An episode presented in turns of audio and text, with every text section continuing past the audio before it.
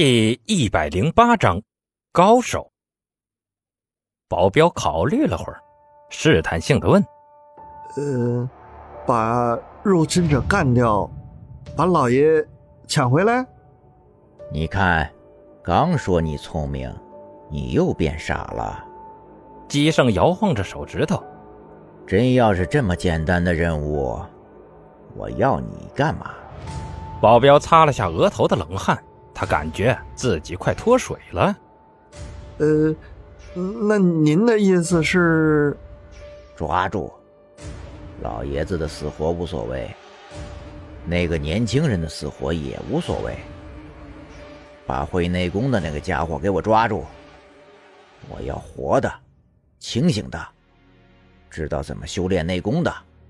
姬胜握紧拳头，你知道该怎么做了吧？嗯，明白。全员上麻醉枪，安眠带。保镖哆嗦着腿道，姬胜大笑着点头。哈哈哈哈！对，你看，你学的很快嘛。事情就交给你了，我看戏去。两小时后，我要见到我的老师。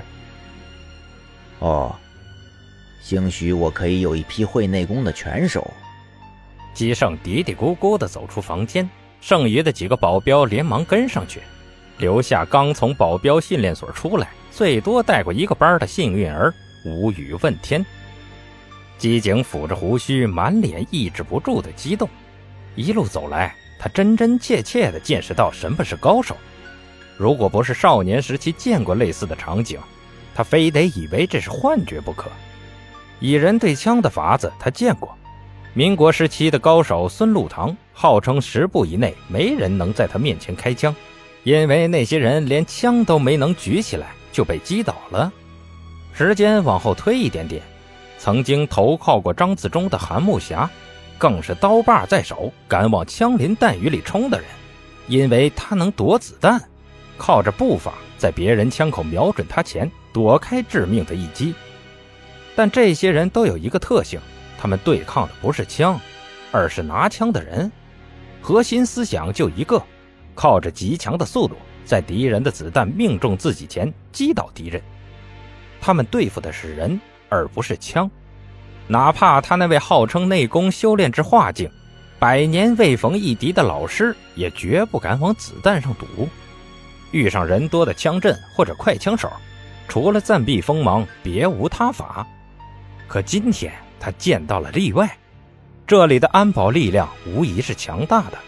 他们有的来自于退伍佣兵，有的来自于国际著名的安保公司，有的甚至于是他从米国军队里高薪挖来的。每一位都是一等一的好手，能以寻常人两三倍的速度拔枪射击。哪怕传说中李书文那一级别的高手来了，他也有把握在入侵者闯进自己身前前开枪。而他们也的的确确做到了这点，子弹在敌人靠近前就飞了出去，可子弹在这个男人的手掌下却乖得宛如塑料泥捏的玩具，略微发红的弹头飘出缕缕烟气，一颗颗顺着裘千仞的手掌滚落在地。那些眼神极好的枪手见到这匪夷所思的一幕，无不下意识的发愣，然后被一记劈空掌力远远拍飞，一路默数。发现裘千仞已经劈出五十多掌的机警，终于忍不住开口问：“他的内力到底有多深厚？”他原本以为隔空掌力是裘千仞全力施为的结果，但现在看来，他保留的不是一点儿。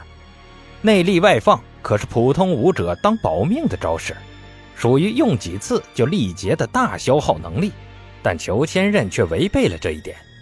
他更像是随手扇风，完全不知疲倦。陈斌耸耸肩，不清楚，百年的功力总是有的吧？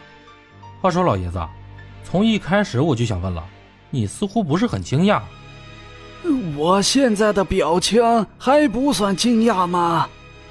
机警指着自己皱巴巴的脸，那张古井无波，哪怕陈斌内力强化过的眼睛也看不出丝毫紧张。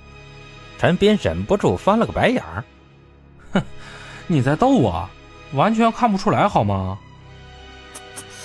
哦，看来在这个位置上待太久，脸皮有些僵了。机警咂咂嘴，满是裂纹的嘴唇下露出口白亮的牙齿。你也该发现了吧？其实我也是练拳的，而且我的老师也是位内功高手。虽然不像你们这么夸张，但在他身边匪夷所思的事儿。我也见过不少，我多多少少有点心理准备。不过你们给我的惊讶确实有些出乎预料的多呀。老师，就是那个叫李连华的人吗？陈斌挑了挑眉头。据他所知，这世上会内功的只有被召唤出来的人物，而且还是那些年代够老、资历够足的人，像是黄飞鸿这种。会的只是拳脚功夫，你让他抖个劈空掌什么的，他也照样抓瞎。可看样子，姬景这个外人却是见过内功的，而且那人内功造诣还不低。这里面的意思就有些耐人寻味了。啊，没错，就是他，他也会劈空掌，虽然不如这位裘师傅厉害，但隔着十来米。大非一个成年人绰绰有余。机警满是怀念的眯着眼，嘴里的话语充满推崇。裘千仞的眼神顿时被吸引了过来。他人现在在哪里？显然，他那喜欢找人切磋的老毛病又犯了。机警耸耸肩，老实说，我也很想知道他老人家在哪儿啊，可惜我找不着。他老人家神龙见首不见尾的，早在五年前我就不清楚他的踪迹了，现在也只是偶尔从几个师兄弟那里得到点消息。裘千仞一巴掌掀飞一个躲角落的枪手，这倒是怪了，你不是他徒弟吗？他出远门，连你都不知会？他老人家。怎么说呢？机警尴尬的伸出食指，点了点太阳穴。呃，早些年受过刺激，这里有些不太灵光。裘千仞满是遗憾的叹了口气，丝毫不客气的接道：“嗯，老年痴呆，哼，这还真是遗憾。我还以为能见着老朋友呢。”此言一出。机警的脸色顿时不对头了，陈斌还以为他是嫌裘千仞话说的太直，连忙抱怨了句：“怎么说话呢你？”然后冲机警笑笑：“不好意思啊，他的性子比较直，平时说话就这德行。”但陈斌显然理解错了，机警并不在意裘千仞说自己老师的坏话，他注意的是另一方面。呃，等等，您刚才说老朋友？啊，没错，老朋友，跟我一个时代的老朋友。裘千仞若有所指的看了陈斌一眼，眼里有些迷茫，有些怀念，然后才跟忽然惊醒似的，掩耳盗铃般的继续道：“具体的，我不方便说，你就姑且当我是在说梦话吧。对了，姑且问一下。”你收留姬胜的时候，他是个孩子，还是已经长大成人了？还是个孩子。姬景不解的道：“搞不明白裘千仞为啥忽然问出这么个无关紧要的问题。”陈斌也在旁边冥思苦想：裘千仞这话里的信息量略大呀。他那个时代不就是自家爷爷的时代吗？难不成爷爷除了倒腾出这几个祸害，还额外放跑了几个高手？又或者，陈斌忽然觉得自己想到了什么，但脑子里那道灵光却怎么也抓不住。三人就这么沉默着推进，有裘千仞在前面顶着，一路走来出奇的轻松。当然，倒也不是裘千仞武功高到面对好几把枪的扫射还能从容应对。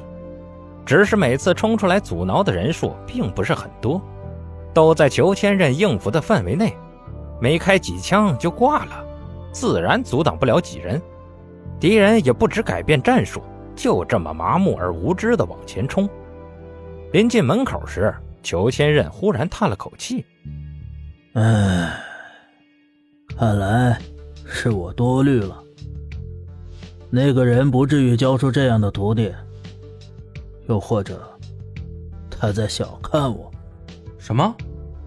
陈斌不解的抬起头，这才发现，不知什么时候回荡在屋子里的枪声消失了，取而代之的是几人的脚步声。咦，奇怪，人呢？难不成打完了？裘千仞呵呵冷笑着：“呵呵，打完也差不多吧。剩下的人不到二十个，全在门口堵着。”也差不多算是完了。机警跟着点头。指挥的不是机圣，是他的话，应该第一时间把人集中起来，占据优势火力，包围我们才对。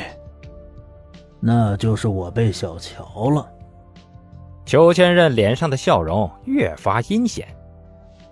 哼哼，你说。我现在杀他个回马枪，会怎么样？